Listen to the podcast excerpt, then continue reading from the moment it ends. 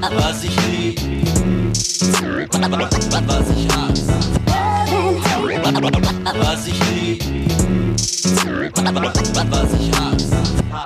Moin und herzlich willkommen zu einer neuen Folge Backspin Love and Hate. Mein Name ist Nico Backspin. Bei mir sind, wie immer, die beiden Chefs von diesem Format. Boogie Bass und zwei Finger dran. Schön, dass ihr da seid. Mahlzeit! Moin Leute, moin Nico. Nico, du hast gerade den an, an, du hast es gerade klang gerade so, als würdest du so Double Time, Triple, Viertel, Vierfach Time äh, sprechen wollen. Ja, Was das liegt daran, ich arbeite gerade an meinem Rap-Album und ich will quasi 40 Jahre Hip-Hop-Erfahrung mit reinbringen. Es wird ein, es wird ein Boom-Trap-Album. äh, und ich werde versuchen, Double Rhymes ohne Reime. Das ganze Album. Das Ich wird's. dachte, du, ich dachte, du guckst so viel D-Max, diese komischen äh, Storage Wars Sachen, wo die, wo die Auktionatoren da. da Weißt du, es gibt eine Sache, die ich im linearen Fernsehen gucke, die zeitabhängig ist. Das sind Fußballspiele. Ach so, Entschuldigung. Und, und dann wahlweise ab und zu Footballspiele. Der Rest ist mir scheißegal. Nicht scheißegal ist mir aber dieses Format. Denn ich freue mich sehr darauf, jedes Mal mit euch wieder eine kleine Runde zu drehen durch die äh, Hip-Hop-Welten, äh, wo wir uns schöne Nachrichten hier vornehmen, über sie reden, wo wir versteckte Nachrichten nehmen und über sie reden, wo wir auch mal traurige Nachrichten haben, die wir verkünden müssen, die euch da draußen zwar schon wahrscheinlich bekannt sind, wenn ihr sowieso in der Bubble mit unterwegs seid, aber trotzdem wollen wir mal drüber reden. Base.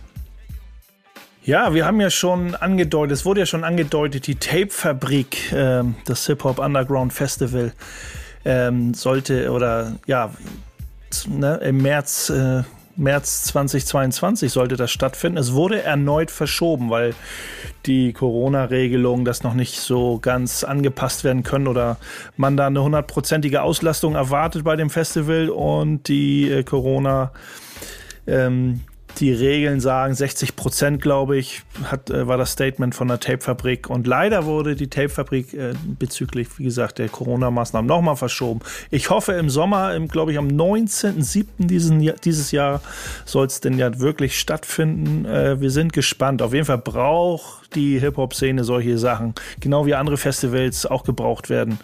Äh, endlich mal wieder solche, ähm, ja, solche kulturellen Events, äh, ja, wir brauchen es einfach. Umso schlimmer immer zu sehen, dass es alles immer wieder verscho verschoben werden muss. Ich glaube, es ist das vierte Mal jetzt, ne? Ich glaube, sollte ursprünglich März 2020 kommen, dann ist es, glaube ich, in Sommer geschoben worden, dann in 21 verschoben worden oder Die direkt WM hat uns gerade einen kleinen äh, Hinweis gegeben. Am 30.07., glaube ich, äh, soll das jetzt stattfinden. Vielleicht wurde Ja. es sogar nochmal verschoben. Ja, genau. Ich guck, ich bin gerade hier auf der Seite. Ich habe aber auch noch den 19. gelesen. Da, 19. März war das, genau. Deshalb kommen wir wahrscheinlich durcheinander.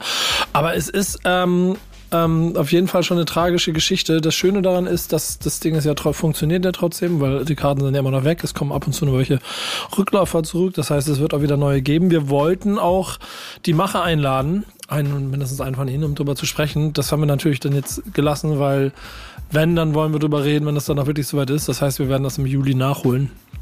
Ähm, wirst du da sein, Base? Ja, ne?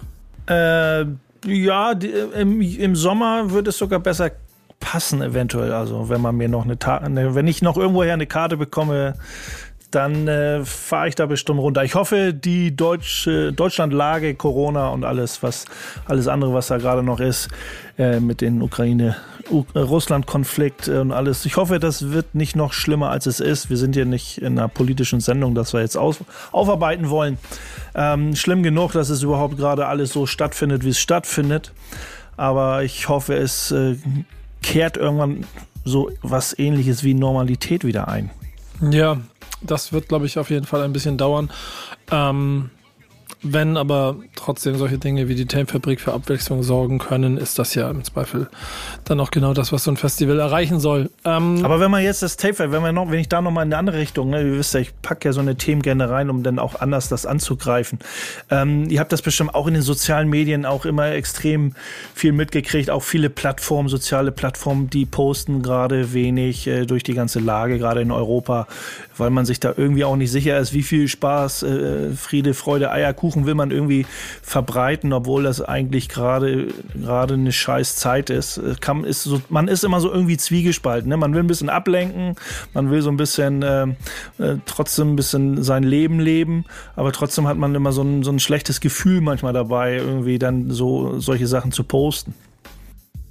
Ja, ähm, ich habe am Wochenende ähm, Fußball geguckt und ich war in Bremen im Stadion. Und ähm, ich hatte eine sehr ergreifende Situation, muss ich für mich ganz persönlich sagen, weil es eine schöne Art und Weise war, damit umzugehen.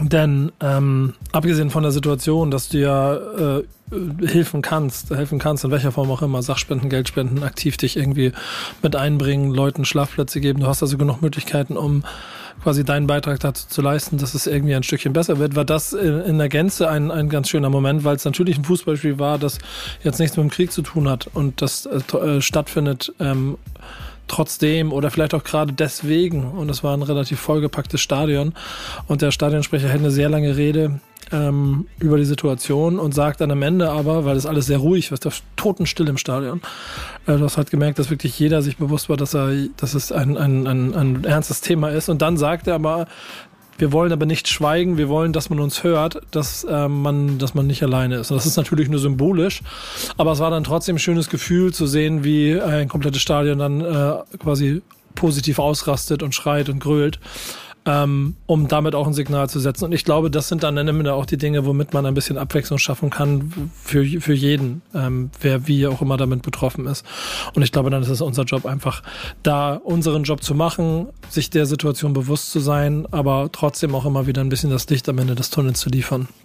Und das Festival Tape Fabrik hat im Prinzip genau diese Aufgabe für eine ganze Szene und kämpft jetzt seit zweieinhalb Jahren darum, dass es endlich wieder stattfinden darf. Und hoffen wir mal sehr darauf, dass es im Sommer dann klappt. Wie Emma gesagt hat, am 30.07. Wiesbaden Schlachthof.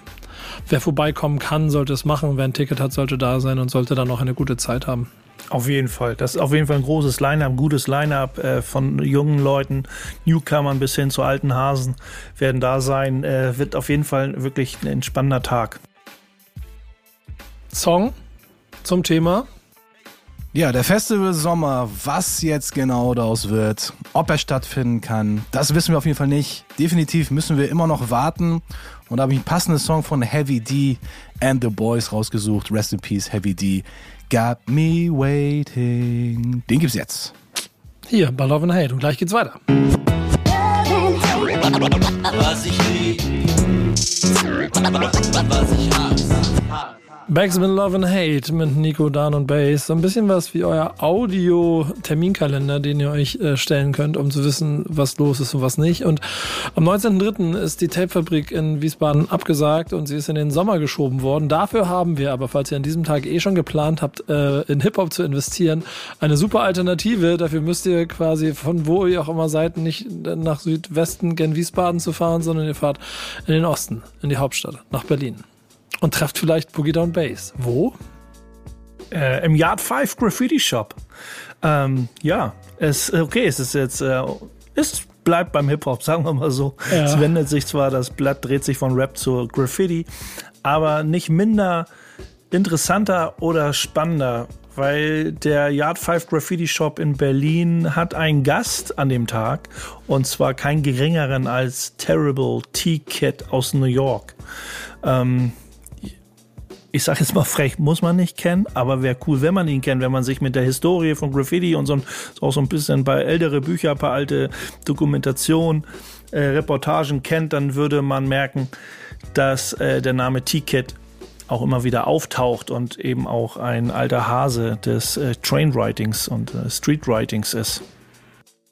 Wenn ich, wenn ich, wenn ich mir die, den Charakter auf dem, auf, dem, auf dem Cover der Veranstaltung angucke, der ja offensichtlich zu Ticket gehört, dann sehe ich auch, dass, dass, dass da ist schon eine Verbindung zu dir, ne? Also hat, hat ein ähnliches Charaktergefühl, so wie du. Ja, also schon, dass man so dieses klassische, also wenn man sich halt damit auseinandersetzt, so mit, mit einfachen, mit, ich nenne es immer naive Charakter, der, der klassische Berlin-Charakter ist ja auch ganz krass inspiriert von dem New York, klassischen New York-Charakter, so ganz einfache, comicartige, aber schon mit einem eigenen Flow in den Linien und in der Formgebung.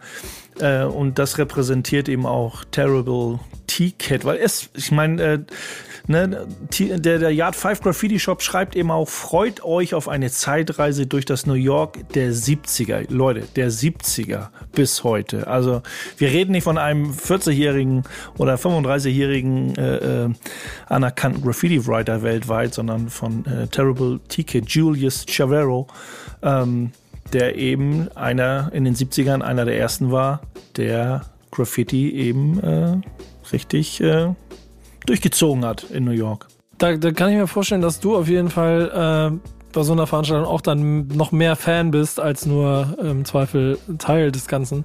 Kannst du den Leuten, weil du es ja vorhin schon sagst, man muss man nicht kennen, wäre aber gut, wenn, so ein kleines bisschen zusammenfassen, ähm, was er im Zweifel noch gemacht hat und, und warum er vielleicht auch so wichtig ist? Naja, er hat schon in den 70ern eben angefangen. Er kommt aus der Bronx, also ne, schon lange, schon eben lange dabei.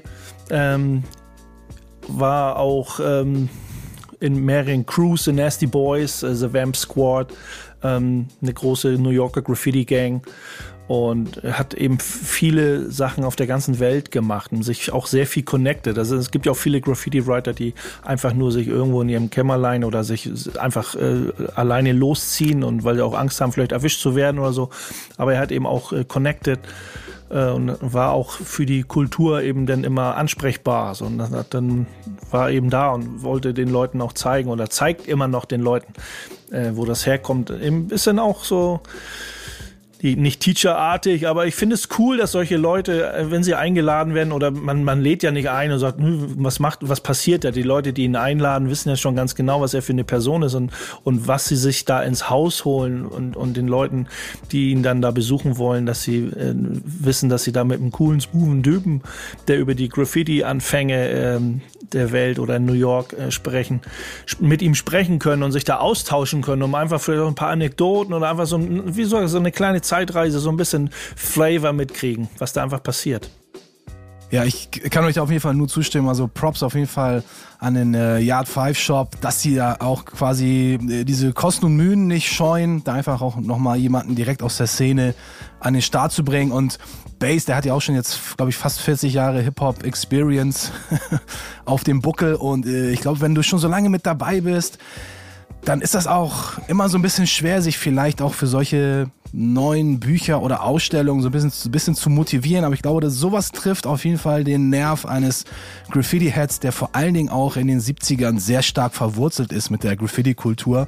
Und ähm, das ist natürlich auch so ein Ereignis, was man auch so als alter Mann, der vielleicht auch mal seine Kinder mitnehmen will, da mal irgendwie hin, hinzugehen, sich ein bisschen, so ein bisschen nochmal so eine, ja, wie ihr schon sagt, auch eine Zeitreise sich mal zu gönnen. Und vielleicht ist es ja auch etwas für die Kids. Viele, die wir ja kennen, die wurden ja auch so sozusagen, hatten ja ihren Impact, ob es jetzt Breakdancing ist oder Graffiti oder was auch immer bei einigen habe ich halt irgendwie auch oft gehört, ja, ich bin mit meinem Vater hin, da gab es so eine Veranstaltung, da wurde so ein bisschen Graffiti gemacht, äh, gebreakdanced, ge dann gab es so Hip-Hop und dann war das immer so ein, wie so ein Aha-Moment, wie so der, der Moment des Hip-Hop-Impacts. Und äh, vielleicht ist das ja bei so einer, bei so einer Geschichte auch. Vielleicht wird er jetzt auch so ein Zehnjähriger da irgendwie mal mit, mitgeschleppt von seinem äh, End 40er, Anfang 50er Daddy. Und wer weiß, vielleicht haben wir in ein paar Jahrzehnten dann auch einen neuen äh, Hip-Hop-Künstler am Start.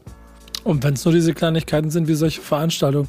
Ähm, mal sehen, was da ist. Eine Art Show, ne? eine Black Book Session ähm, geht ab 15 Uhr los. Ist für jeden in Berlin äh, auf jeden Fall mit Graffiti Wurzeln Pflichttermin. Und für euch da draußen, wenn ihr es nicht zur Tapefabrik geschafft habt, aber vielleicht auch wegen äh, Graffiti hier seid und nicht nur, wer ist wegen Hip-Hop hier, ähm, das war jetzt doof gesagt, aber es war ein Zitat von Curse, ihr wisst schon, was ich meine. Äh, Fahrt nach Berlin. Ähm, Auf jeden Fall. Also Yard 5 an sich, ich will es nochmal, an den Yard 5 können wir auch nochmal, da kommen wir nachher nochmal auf einen anderen Laden zu sprechen, aber Yard 5, äh, die machen eben sehr viel in Berlin. Die machen eben auch Workshops äh, rund um Graffiti, eben alles. Die, die, das ist nicht nur, dass sie Dosen verkaufen, die machen schon sehr viel für die Kultur, für die Kids. Ähm, für Leute, die da Interesse denen ihr Interesse diesbezüglich geweckt wurde. Das finde ich ganz cool. Also es ist schon, schon auf jeden Fall ein Shop, ein Laden, den man auf jeden Fall supporten muss, weil die die Kultur wirklich in der Hinsicht da wirklich am, am Leben halten. Bleibt die Frage, welchen Song wir jetzt dazu hören. Ähm, da ist jetzt deine Kreativität gefragt dann. Ja, ich habe den Aufhänger gesucht in Richtung Boogie Down Bronx. Terrible T-Kid represented ja die Bronx. Deswegen hören wir jetzt auch den Song Take It to the Bronx von Tony Touch, aka Tony Toka, mit KRS One, Fat Joe und Sedat X. Sehr gut. Reinhören, Termin merken und hier weiter zuhören, denn nach einem Song geht's gleich weiter. Was ich lieb, was ich hasse.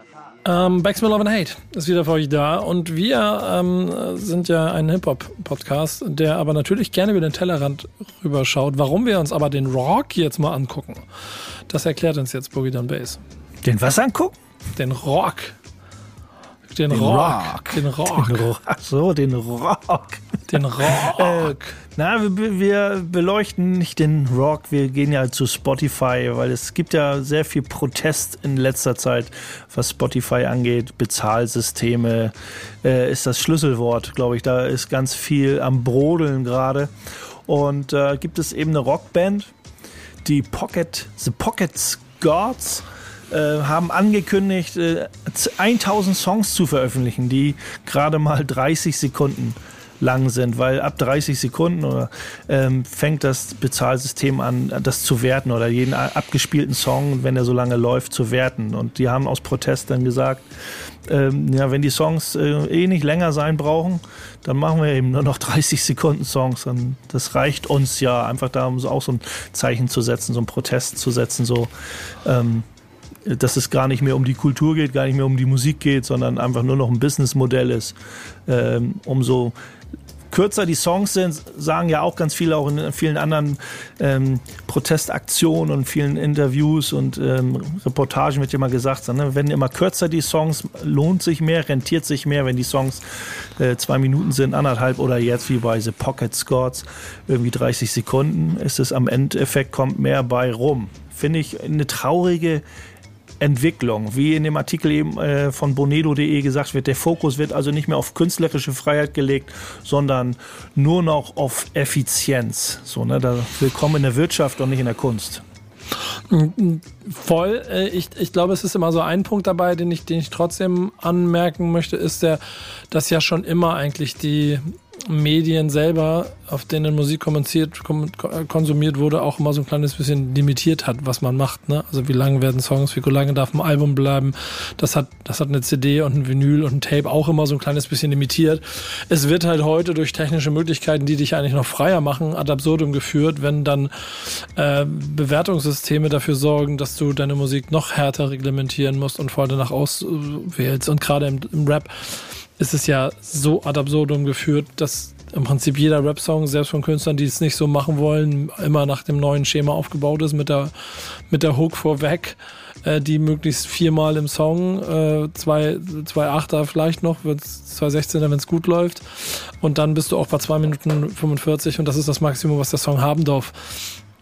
Ähm, es ist interessant, eine Protestaktion hier zu sehen, die ja ein offensichtlich dann genreübergreifendes Problem ist. Ich unterhalte mich auch immer mal mit Künstlern aus anderen Genres, die natürlich auch nicht besonders gut auf, auf, äh, auf Streaming insgesamt zu, zu sprechen sind. Äh, da können wir aber sicherlich gleich nochmal im, im Größeren drauf kommen, denn die Kritik daran, wie Marktführer Spotify die Musik ähm, quasi auch reglementiert und auch das Bezahlsystem dahinter quasi monopolisiert und damit auch äh, für Künstler aller Genres immer schwieriger zu ertragen gemacht hat, ist ein Thema für sich.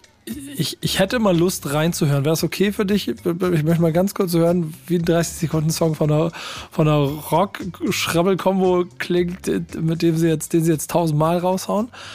Ähm, und dann gehen wir mal gleich mal ins Spotify-Thema. Was ich Ja, das klingt doch schon mal nach einem ziemlich coolen Track. Grodify heißt der Song The Pocket Guards.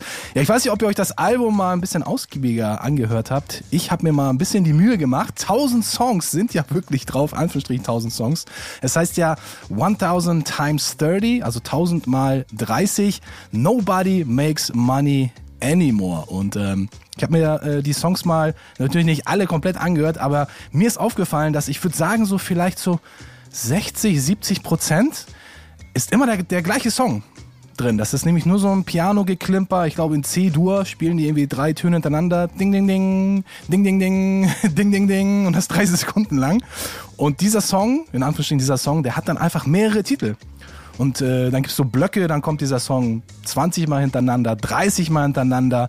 Und das äh, ja, ist schon, ist schon nicht schon nicht ohne, sage ich mal. Also das ist schon, also man kann das ja wirklich, also man kann ja Protest so aufbauen, dass man sagt, man macht wirklich eine 30 Sekunden Song, hat dann kom äh, komplettes Arrangement mit Vocals oder man treibt es natürlich auf die Spitze, so wie hat die, die äh, Pocket Gods und macht das natürlich so richtig offensichtlich, ne? dass man dann wirklich so ein, in Anführungsstrichen, das ist ja gar kein Song, das ist ja einfach nur ein Piano-Geklimper, nimmt das und packt das dann irgendwie 700 Mal drauf auf ein Album, wo eigentlich 1000 in Anführungsstrichen eigenständige Songs drauf landen sollten. Es ist ganz lustig, heißt hier 3000 Streams for Just for a Pit heißt der eine Song, der hat es auch nicht, der andere heißt Didn't Think It Would Make It to 1000, also zu, zu 1000 Streams.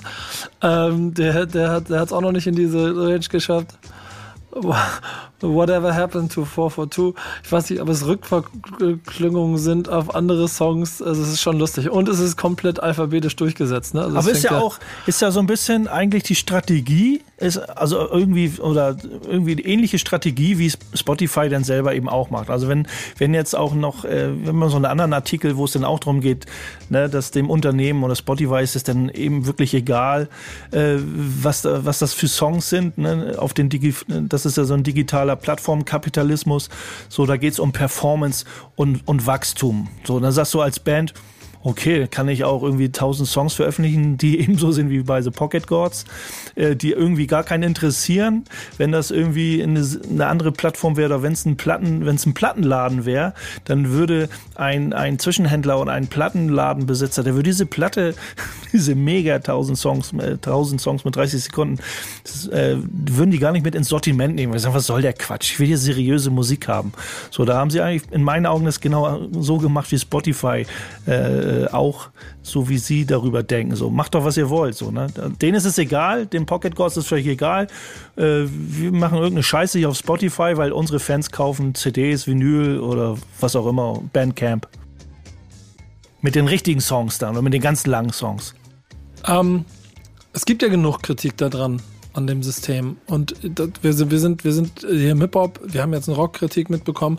Ähm, ich habe das aus dem Pop jetzt schon häufige Male gehört, dass dadurch, dass irgendwann das Rap, das, das, das Spotify Spiel so ein bisschen für sich entdeckt hat und es auch ab absurdum geführt hat in verschiedensten Varianten. Haben wir hier bestimmt auch schon mal drüber gesprochen. Keine Ahnung, als es noch erlaubt war, Songs dauerhaft durchzustreamen und das gewertet wurde, haben einfach Rapper an ihren Fans gesagt, stream mal den Song 24-7, dann ist das besser für mich, egal ob du ihn hörst.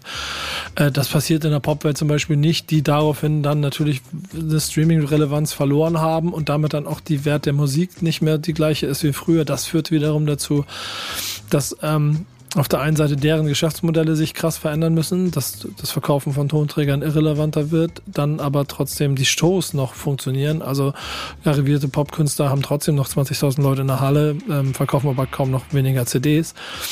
Ähm, auf der anderen Seite führt natürlich dieses Ungleichgewicht dazu, dass man also musikindustrieseitig Regularien finden muss, die trotzdem eine Gerechtigkeit haben, wenn Kapital Bra nachvollziehbarerweise auf einmal alles dominiert, aufgrund dessen, weil er A, die Musik macht, die jeder hören will, und B, das System verstanden hat, ähm, und dann einen Beatles-Rekord knackt, ähm, von dem man als erstes Mal, wenn man aus der Musikindustrie äh, vom Bauchgefühl her sagt, das kann ja gar nicht sein. Wer ist denn dieser Capital Bra und warum schlägt er auf einmal die Beatles? Ich denke, die Wahrheit liegt irgendwo dazwischen. Wenn man sich dann den Wert von Capital Bra für die Jugend anguckt, äh, ist der schon da und dass dann vielleicht ein 30, 40-Jähriger das nicht so versteht, ist auch da, ist auch klar. Das wiederum führt aber nochmal dazu, dass Regularien stattfinden müssen. Ähm, die ja, werden Regularien grade, ja, achso, ja. Ne, der letzte und die, die werden jetzt halt auch gerade gefunden und die werden auch dazu führen, dass noch wieder andere Einflüsse auf die Charts, die dann ja das Zentrum sind. YouTube-Streams gelten auf einmal eine andere Wertigkeit von physischen Tonträgern. Du darfst, wenn du einen Song 50 mal streamst, von einem, von einer IP-Adresse wird da trotzdem nur, glaube ich, ein oder zwei oder dreimal gezählt oder so. Das alles kommt.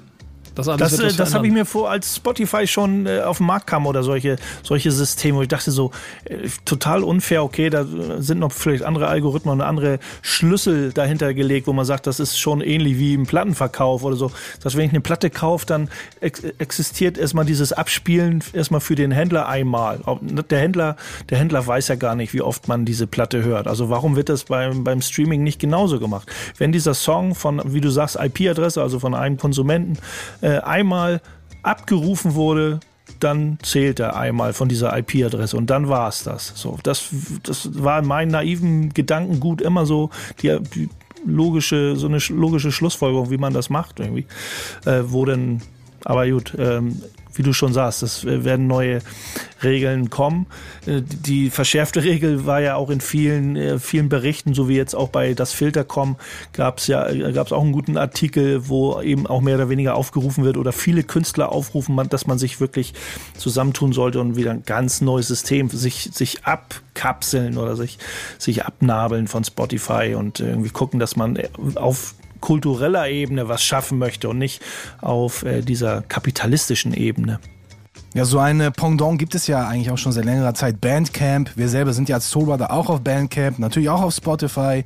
Aber das wäre natürlich so, so eine neue Plattform, wo man klar auch natürlich was an den Betreiber abdrücken muss, weil natürlich sonst würde es dieses Format oder diese dieses diese ganze diese ganze Bandcamp Bandcamp Kosmos ja auch nicht existieren. Aber da sind die da sind die ganzen finanziellen Geschichten einfach auch viel gerechter aufge, aufgeteilt. Also die bekommen da ihre kleine minimale Provision, will ich mal sagen, also im Vergleich zu äh, Spotify, was du da auffahren musst, um überhaupt irgendwie einigermaßen an Geld zu verdienen, das, das ist schon echt ein, ein krasser Unterschied im Vergleich zu Bandcamp. Und ich will jetzt nicht für Bandcamp irgendwie Werbung machen, aber ich finde, so eine Lösung ist definitiv viel besser für den Künstler, ist auch viel mehr, äh, da ist auch viel mehr Motivation dabei.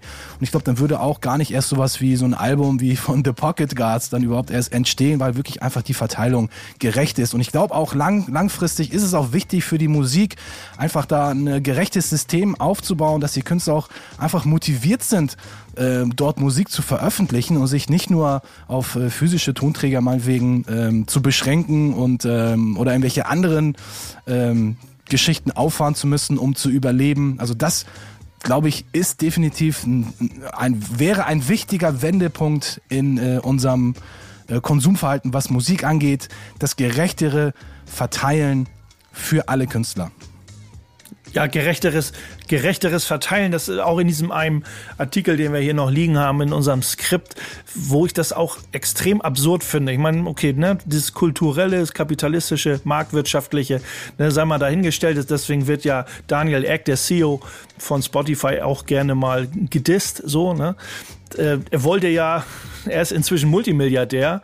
Wenn man jetzt sagen würde, Leute, ich kann euch nicht alle gerecht bezahlen, irgendwie, wir verdienen nicht so viel Geld mit Spotify und äh, wir müssen gucken, äh, dass wir alle irgendwie ein bisschen was abkriegen. Aber nein, er ist Multimilliardär, wollte, äh, wollte äh, eigentlich Arsenal London kaufen. Also, ne, er wollte Eigentümer von einem Fußball, englischen Fußballclub werden. Also das, das finde ich schon echt absurd. So.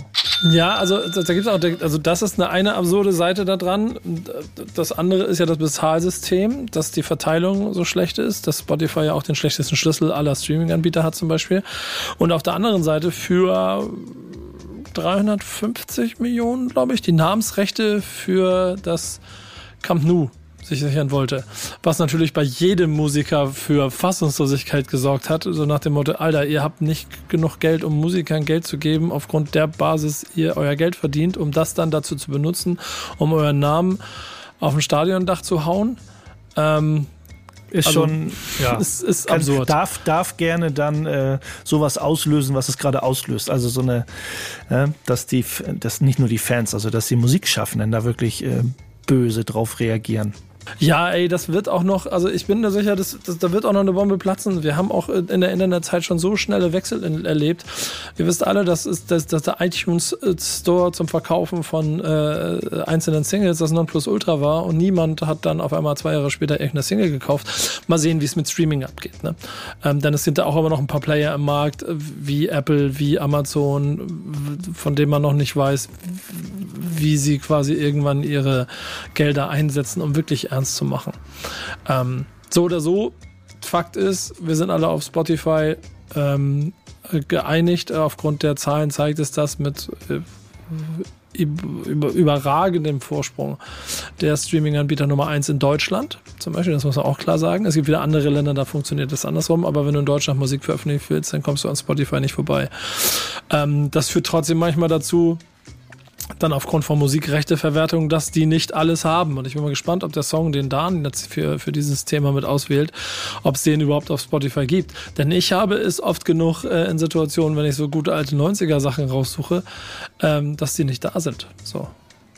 Ja, just in dem Moment, als du es gesagt hast, fiel es mir auch ein. Ey, eigentlich müssen wir mal gucken, ob Steady B auch auf Spotify vertreten ist. Wir sind nämlich äh, bei dem legendären Philly-Rapper Steady B. Pay Me Baby heißt der Song. Hört ihr auch übrigens gerade schon die ganze Zeit ein Instrumental Loop im Hintergrund. Ist ein Song von Marvin Gaye, den er gesampelt hat. Ziemlich bekannt. Ich glaube auch Marvin Gaye wurde dafür auch bezahlt. Aber Steady B will seine Kohle und wie viele andere Künstler bei Spotify wollen sie auch ihren gerechten Anteil haben. Aber es ist wie es ist. Wir hören jetzt auf jeden Fall den Song Pay Me Baby, Steady B in the House. Das ist ganz lustig, heißt also, die Probleme gab es auch schon in den 80ern. Wenn du noch sagst, von welchem, von welchem Album das ist, kann ich nachgucken. Ich habe ihn nämlich hier gefunden. Die 87er, 87er Album ist am Start zum Beispiel. Also, ja, genau. Ja, ich hab's, ich hab's von der 12-Inch, die damals rauskam. Ja, also ich, wenn ihr, wenn ihr Steady B äh, hören wollt, könnt ihr es auch bei Spotify machen. Wenn ihr aber den Song jetzt hören wollt, dann müsst ihr hier dranbleiben. Bei Love and Hate. Bis gleich. Was. Backspin Love and Hate. Das Format, das euch rundum versorgt mit den wichtigen Fakten der letzten zwei Wochen, wenn ihr Freunde der Hip-Hop-Kultur seid. Und falls ihr dann ähm, noch nicht wisst, dass es in Köln eventuell auch Orte gibt, an denen ihr euch als Freund und Liebhaber von Graffiti selber versorgen könnt mit den Dingen, die ihr dafür braucht, dann sind wir im Zweifel die Anlaufstelle, um euch zu erzählen, dass zum Beispiel Geheimtipp Köln da auf etwas gestoßen ist, was es seit 18 Jahren in der Stadt gibt, was sie jetzt aber mal featuren wollten. Und Base war deshalb, ich glaube, begeistert und äh, doch eher überwiegend begeistert, aber vielleicht auch ein bisschen traurig zeitgleich. Oder? Traurig, äh, nur am Rande begeistert er da, dass solche, solche Online-Plattformen wie geheimtippköln.de auch gerne über äh, ich nenne es vielleicht auch aus heutiger Sicht immer noch obskurere Läden berichten. Also nicht irgendwelche Fashion-Läden oder irgendwelche Modeläden, also irgendwelche Mode, Schmuck, Fashion-Kram äh, irgendwie in der Kölner Innenstadt berichten, sondern eben auch über den Dedicate Store Köln, also einen reinen Graffiti-Store. Also wenn man da äh, reinkommt äh, oder mal ein paar Bilder sieht, dann siehst du eigentlich nur zu 95 Prozent Sprühdosen. So, und das ist so, sagt so, das ist schon, ist ja schon nicht so jedermanns Sache. Wenn du, ne, dass du, und das finde ich umso schöner, dass man auch mal über solche Läden redet, die sich eben äh, mit einmal umziehen. Babak One, der, der, der den Laden betreibt, äh, vorher äh, kenne die Adresse nicht, ist äh, nach einigen Jahren in einem kleineren, in einer kleineren Location umgezogen in die Hamburger Straße. Vielleicht bin ich auch deswegen drauf gestoßen. Nein, in die Hamburger Straße 18 äh, in Köln hat er ein, äh, seinen Laden und betreibt ihn da und versorgt sozusagen die Region äh, mit guten Stuff, alles was äh, mit Graffiti zu tun hat. Und eben auch aus Liebe zu Graffiti. So, ne? da, bei solchen Sachen, äh, ich kenne das selber aus Hamburg, wenn man das vergleicht und wenn man mal mit Leuten spricht, äh, die Sprühdosen verkaufen und so, wie da die Margen sind und beziehungsweise ja, Margen sind schon, aber wie, wie man da so ein bisschen, äh, was da mal am Ende übrig bleibt. Ne? Also das, wir reden ja jetzt nicht äh, eine Sprühdose für 5 Euro verkaufen und 4 Euro dran verdienen. Also das, das wäre jetzt äh, ziemlich absurd. Das ist eher andersrum. Ähm, da musst du schon sehr viel Liebe äh, mit aufbringen für die ganze Sache, um da einfach das Ding so durchzuziehen. Ich glaube auch, das ist das, was man im, im, Zweifel vielleicht ein kleines bisschen immer sieht, wenn man daran vorbeigeht und wenn man nicht Teil der Szene ist. Und insofern ist dann schon so Momente wie, dass ein äh, Szene-Magazin dafür sorgt, dass da mal kurz Leute mitkriegen, dass es diese Läden gibt. Eigentlich ein schöner Effekt. Ich stelle mir es nur lustig vor, wenn äh, Leute des Szene-Magazins dann auch mal gucken wollen, wie die Hip-Hopper denn so sind und dann da in den Laden gehen äh, und da rumstehen und gucken. Und dann Naja, ein, in ein erster leicht genervter Inhaber irgendwann sagt, so, seid ihr zum Gucken hier oder zum Kaufen? Na, das glaube ich ja nicht. Ne? Aber ähm, guck mal, das erstens ist es ein Supplier in Köln, der ja, okay, der bedient die Graffiti-Szene, Hip-Hop-Szene ähm, mit, mit, mit Stuff, aber genauso Street Art oder andere Künstler, äh, die können dann mit Sicherheit auch sehr gut versorgt werden. Alles, was so artverwandt ist, was mit Graffiti, Sprühdose und so zu tun hat oder da einfach mal reinschnuppern. Es gibt ja auch, und wenn es nur mal für die Kids ist, irgendein Workshop in, in irgendeiner Schule ist und der, der Lehrer, der Kunstlehrer gar nicht weiß, wo er hin soll, ist, finde ich immer super, wenn die dann so eine Anlaufstellen haben und dann äh, von einem ziemlich coolen Typen wie Babak One eben auch beraten werden. Und er ja auch für se- seinen Laden auch ähm, von der Fläche her und in Außen, Außenanlagen und so einfach die Leute auch einlädt. Aber nicht kommt rein, nimmt mit, bezahlt, sondern kommt vorbei, chillt mit uns, hängt ab, lasst uns austauschen. Ähm, und ich glaube, das ist dann auch nicht nur mit rein 100% Graffiti-Writern gedacht, sondern jeder, der Lust hat, sich mit dem Thema Graffiti auseinanderzusetzen, ist da herzlich willkommen. Wäre es nicht eigentlich mal eine Aufgabe für dich, genau diese Läden zu porträtieren? Also einmal ein Jahr lang durch Deutschland zu fahren und jeden von diesen Läden zu besuchen und eine lange Geschichte Fall. über die zu machen? Auf jeden Fall. Müssten wir jemanden finden, der parallel für dich äh, im Hafen die Container umschubst, damit du Zeit Ach, dafür das kriegen wir hast, so ne? hin. Ich brauche eher einen, der mir irgendwie eine, eine Tankkarte besorgt. Oder so. Also bei den heutigen Benzinpreisen jetzt. Und noch ein Porsche mit dazu. Nico? Äh, Ich, Kannst du was würd- klar machen? Ja, ich, ich glaube, da gibt es ich glaub, da gibt's einen kürzeren Weg. Du musst einfach nur vielleicht mit einem Kollegen, der, der, der beim Container umschubsen hilft, mal durchchecken, in welchem Container denn die spannenden Sachen drin sind und dann äh, fällt der ins Wasser oder so. Nein, auf jeden Fall, guck mal, wenn wir das mal so durchgehen. Es gibt ja viele, viele Anlaufstellen. Also Berlin zum Beispiel hat Five, Hamburg äh, sind ja eben die Homies auch da am Start. Aber Köln ist eine Anlaufstelle, Heidelberg hat eine gute Anlaufstelle diesbezüglich. Gibt noch zwei, drei andere Läden in Süddeutschland. Ähm, ich glaube, da kann man viele coole Stories und Anekdoten äh, an den Tag legen ähm, oder bekommen von den Leuten, die da arbeiten und da ihr Business über Jahre betreiben und aufgebaut haben. Eben aus Liebe zur Graffiti-Kultur und Hip-Hop-Kultur. Genau das.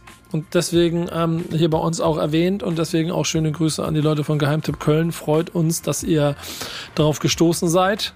Ähm, macht weiter so und Leute, unterstützt bitte diese Läden. Und wenn ihr in Köln seid, fahrt dahin und kauft etwas ein. Denn es ist sinnvoll, diese Läden auch auf diesem Wege immer weiter zu unterstützen, damit sie nicht nur 18 Jahre da bleiben, sondern vielleicht noch 18 Jahre länger. Und um dem Ganzen musikalisch wie immer eine Basis zu geben, bin ich mir ziemlich sicher, dass unser lieber Freund Dan jetzt irgendwas äh, Graffiti-Überlebendes äh, als Song ausgewählt hat, oder? Volltreffer natürlich, Nico. Ja, mittlerweile sind wir schon in der 76. Folge Love and Hate und wir haben auch schon etliche Graffiti-Themen auch schon am Start gehabt. Deswegen habe ich mir so einen kleinen Pool an Graffiti-Tracks jetzt schon so ein bisschen ange, angehäuft und Das, das ist schlau. Der Junge, das ist, hast, du- hast du quasi äh, in der Suchmaske Graffiti eingegeben und geguckt, was alles rausgekommen ist, oder? nicht, nö, ah, ich glaube einmal hatte ich noch irgendwie was gesucht, damit man mal ein bisschen Abwechslung rein, reinkommt. Aber äh, nee, äh, tatsächlich die meisten Songs, die hatte ich so ein bisschen auf dem Schirm. Bass hatte auch schon mir eine Handvoll auch noch immer mal so, immer mal so äh, zugeschickt, beziehungsweise hatte das in unseren Scripts auch schon als möglichen Track vermerkt. Und das habe ich mir dann abgespeichert, habe mir einen kleinen Ordner gemacht hier auf meinem Computer und ja, da greife ich mir jetzt einen Song raus von einem Künstler aus England. Also wir fliegen jetzt in die in die UK. Äh, Flip Tricks heißt der Künstler und das ist ein Titel, ja, der steht für sich und ich hoffe, dass dieser Titel sich auch bewahrheitet. Er heißt nämlich Graffiti Won't Die. Und das ist Programm. Genau wie Love and Hate. Und das geht gleich weiter. Bis gleich. Was ich lieb, was ich hasse. Wir haben Tiger, die über Backspin Love and Hate und äh, eine wilde Diskussion hier eben in einer kleinen Songpause. Wir wollen unbedingt noch zwei Themen unterbringen. Und jetzt sind wir mal gespannt, wie schnell Bass, der sonst ja recht, recht aufsufernd wird, mit dem ersten Thema wird. Chuck D, was gibt's zu erzählen? Chuck D arbeitet mit Audible, also mit der Hörbuchfirma von Amazon zusammen und äh, da gibt es eine Serie, die heißt Songs That Shook the Planet. Ähm, ja, bin gespannt, weil ähm, Chuck D äh, als Host sozusagen, die äh, stellt den Hörern ikonische Songs von Künstlern vor, die ihr Leben riskierten, um der Macht die Wahrheit zu sagen. Schon mal eine harte Aussage, weil da steckt dann immer so, äh, da sind Leute wegen ihrer, wegen ihrer Kunst quasi gestorben. So, oder haben ihr Leben riskiert. So, ne? Also es wird ja immer wieder passieren, dass du da auf ähm, Widerstand stößt mit dem, was du sagst. Ähm, aber gerade das politisch und sozial Engagierte in der Musik, äh, da ist ja Chuck D immer ganz weit vorne und ganz richtig gesetzt. Also äh, wer könnte das besser machen als Chuck D, also als solch ein Host für solch eine Audible-Serie? Ja, auf jeden Fall. Ähm, es ist auch, wie du schon eben angedeutet hast, ganz schön, dass es auch weit über die Grenzen von Hip-Hop hinausgeht, sondern du Musikgeschichte da quasi beigebracht kriegst. Ähm, wird auf Englisch sein, logischerweise, aber ein Hör Hörtipp, den wir auf jeden Fall jedem geben wollen. Ne? So, welcher fällt dir so Song spontan ein, den du unbedingt da drin sehen würdest? Ohne dass wir naja, wissen, ob er mit drin so ist? ganz, so, was wohl jeder könnte, so the, the Revolution is not televised, Jill Scott Heron irgendwie zum Beispiel, so ein ganz großer der Soulmusik, äh, der sich äh, gerade politisch so engagiert hat für die schwachen äh, Leute, die keine Stimme bekommen haben oder ihre Stimme nicht so erheben können, wie es vielleicht andere Leute mit mehr Macht haben. Ähm, Und da muss man ja auch sagen, dass wir in den USA vor allen Dingen geschichtlich in den in der 50, 60, 70er, 80ern, im Prinzip bis heute ja, aber ganz viele Situationen gehabt haben, in denen genau das passiert ist, dass du wirklich Schwierigkeiten hast, deine Stimme zu erheben. Und Gerade in der Ähm, Soulmusik, ne, durch die amerikanische Geschichte eben auch in, aber wie es in dem Artikel auch steht, Billie Holiday, Marvin Gaye, auch ein ganz großer in seinen Texten, man, man, man lauscht immer der Musik, aber vergisst dann mal so ein bisschen hinzuhören, was sie da wirklich sagen, gerade als, nicht als Native äh, und für diese Sprache, ne, und Stevie Wonder und im Rap gibt's ja auch viele. Too Short wird da zum Beispiel auch, auch jetzt ein bisschen moderner aus den 80ern, 90ern. lustig, dass wir da von modernen 80er, 90er reden. Denn modern ist für mich auf jeden Fall, und das ist wieder der Einstieg oder die Überleitung zu nehmen, was wir am Anfang der Sendung hatten, das, was gerade in Russland passiert, das, was in, was, in solchen Ländern passiert, das, was auch in Syrien passiert, habe ich mit Art in der Dokumentation drüber gemacht. Es gibt heute auch noch in sehr vielen Ländern sehr viele Künstler, die äh, ihre Stimme nicht erhoben äh, bekommen ähm, und keine Chance haben oder es versuchen und damit wirklich, wirklich, wirklich, wirklich schweren Repressalien ähm, kämpfen müssen, wenn sie das machen. Und deshalb gilt für all die, und das ist die Brücke zum Künstler Chuck D, ähm, ein Song, den, mit dem ich groß geworden bin, mit dem ihr groß geworden seid und der aktueller denn je ist. Und ich würde sagen, den spielen wir einmal ganz kurz an und dann haben wir noch ein finales Thema. Denn das ist uns auch noch sehr wichtig. Aber erstmal ein Song. Genau, da natürlich der Klassiker, den du angesprochen hast. Fight the Power. Und wir, in welchem Jahr sind wir? In 1989. Sound of the Funky Drummer. Also, ab geht's. Enemy. Ab geht's, bis gleich zum Finale hier bei Love and Hate. Was ich lieb, was ich hasse. Zielgerade bei Backspin Love and Hate und wir haben noch ein Thema von einem Graffiti-Künstler, den ich unheimlich gerne mag, ähm, weil er schon seit Jahren quasi ein bisschen so Katz und Maus Spiel mit der Deutschen Bahn führt. Und das ist Razer, äh, der quasi so viele ICEs verschönert hat, äh, immer indem er den roten Streifen, der drauf ist, ein kleines bisschen benutzt hat, um daraus eine Kunst zu machen. Ein Meisterwerk. Folgt ihm bitte auf Instagram, um sich das Ganze anzugucken. Und ich habe das Gefühl, seit ein paar Wochen, ähm, ich kann genau gar nicht den Zeitraum definieren, aber auf jeden Fall ähm, wird die Kunst erweitert auf diesen Zügen. Äh, Base. Was hast, was hast du entdeckt? Ähm, ja, ich habe ein neues äh, Stencil von Razer entdeckt. Wir hatten ja äh, Scene schon mal, äh, der eine Herztransplantation Anfang des Jahres hinter sich hatte. Da hatte ähm, aus Respekt und äh, allen anderen Dingen hatte Razer eben auch ein Scene Stencil Graffito äh, auf einem ICE gehabt. Also so eine Mischung aus, aus einer Schablone und äh, normaler Sprühkunst. Ähm, und jetzt hat er Pink auf einem ICE verewigt, wo ich dachte, ey, Lady Pink, scheiße. Da, weißt du, wenn es jetzt irgendwie das mit Scene war, was Schlimmes passiert, oder man hat das ja gerne mal so eine Huldigung an jedem auch immer so, oh, Lady Pink, scheiße, erstmal gegoogelt, ist was mit ihr los, ne? Ist mal geguckt, ist da was passiert oder irgendwas Spezielles gewesen mit Lady Pink, nichts gefunden.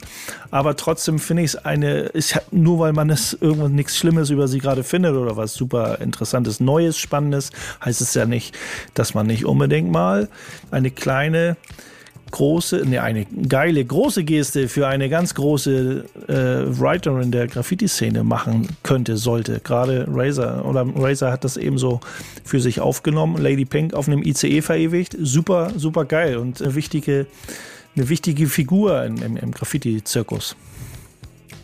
Ja, ist irgendwie schön. Schöne Idee, die dahinter steckt. Ähm, also ich bin einfach ein Freund davon. Ich, kann, ich, mag, ich mag auch äh, seine Arbeit. Ähm, so, ich ich, ich finde diese Spielerei mit den Zügen nach wie vor auch immer schön, weil es ein never-ending Kampf ist. Du legst dich da ja mit der Deutschen Bahn in ihrem Premium-Produkt an und trotzdem scheint es ein äh, Kampf zu sein, den er ständig gewinnt und die Fläche auch für genau solche Dinge benutzt.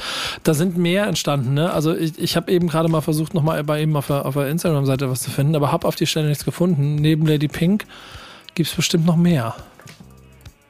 Warte mal, was gibt's denn noch? Hast du noch irgendwas gesehen, Babe? Ich finde es ich find's super bei Lady Pink, wenn man mal guckt, so was, was, der, was das Internet über sie hergibt und äh, Wikipedia zum Beispiel. Ne? Lady Pink, ähm, Graffiti und Wandmalereien als Akt der Rebellion und des Selbstausdrucks nutzt sie, um Frauen zu ermutigen. Das ist schon mal eine schöne Aussage von ihr seit, seit Tag 1. Sie wird ja auch als First Lady of Graffiti betitelt. Äh, sie geht ja auch schon Richtung 60 Jahre. Ähm, 58, glaube ich, wird sie oder ist sie jetzt schon und ist immer noch dabei. Ne? Also das ist ja auch ein schönes Zeichen für alle. Auch Scene ist ja in, diesem, in diese Richtung vom Alter her, wo man sagt so, ey, die, die können die Dose oder die, die Street Art, Graffiti Art nicht liegen, links liegen lassen, nur weil man gerade, äh, keine Ahnung, schon ein bisschen älter wird. Es ist ganz schön auch an diesem Format, wir hatten das vorhin auch, das gilt hier ganz genauso. Ähm, es darf nicht vergessen werden, wer die Pioniere sind. Und im Rap ist es zweifelsfrei ein bisschen einfacher, das musikalisch zu machen. Im Graffiti sind die einzelnen Generationen dafür zuständig, äh, diese Botschaft weiterzutragen. Das macht Razer an dieser Stelle. Ähm, dafür bin ich sehr dankbar. Und deswegen huldigen wir das Ganze noch mit einem letzten Song und verabschieden uns dann in die nächste Sendung, die dann in zwei Wochen wieder kommt. Danke Dan, danke Bass. Ich hoffe, ihr hattet genauso viel Spaß wie ich. Danke an euch da draußen. Wenn ihr Fragen habt, schickt sie an base.backspin.de, schickt ihm Themen, schickt ihm Infos, schickt ihm Fragen. Wenn ihr Mucke hören wollt, schickt sie an dan.backspin.de. Er wird sie trotzdem nicht spielen, denn er spielt jetzt was? Ja, wir spielen Grandmaster Cass, legendärer Künstler aus der Boogie Down Bronx, South Bronx, Subway Rap, noch ganz kurz angeteasert. Die letzten 30 Sekunden und dann sind wir raus bei Love and Hate. Bis zum nächsten Mal, macht's gut. Ciao. Ciao. Peace. Was ich lieb, was ich hasse. Was ich lieb, was ich hasse.